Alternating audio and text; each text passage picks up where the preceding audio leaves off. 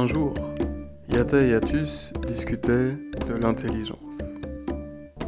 Ces derniers avançaient dans leur échange d'idées jusqu'à arriver à un point où ils n'étaient pas d'accord. En effet, alors que Yatus prenait en exemple Maepatu, l'épervier, l'éloquent oiseau qui brillait par ses discours, Yata, lui, le tenait en fort basse estime. Aussi, Yatus dit-il à son frère. Yata, je ne comprends pas pourquoi tu tiens Maepatu l'épervier en si basse estime. Comment se fait-il que tu aies une si basse estime de lui? Alors Yata répondit. Eh bien, Yatus, c'est simple. Il est vrai que les discours de Maepatu sont scintillants.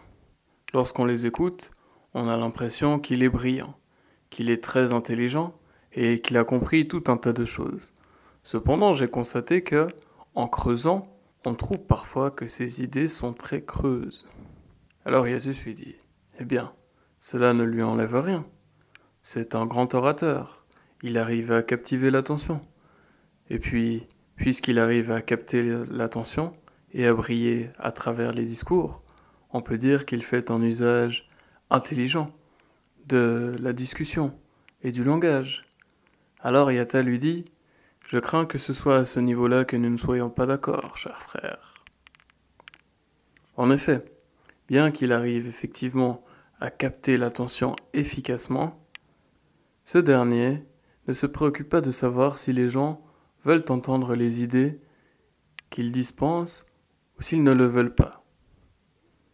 Il n'en a que faire de brouiller les esprits et d'engendrer de la confusion à travers les belles paroles qu'il déverse. Ainsi, comme il n'a cure de savoir qui se préoccupe de son conseil et le dispense quand même, il se conduit comme un rhéteur. Il cherche uniquement à convaincre. Et c'est cette attitude que je méprise. Alors Yatus comprit que son frère Yata avait un problème avec les rhéteurs.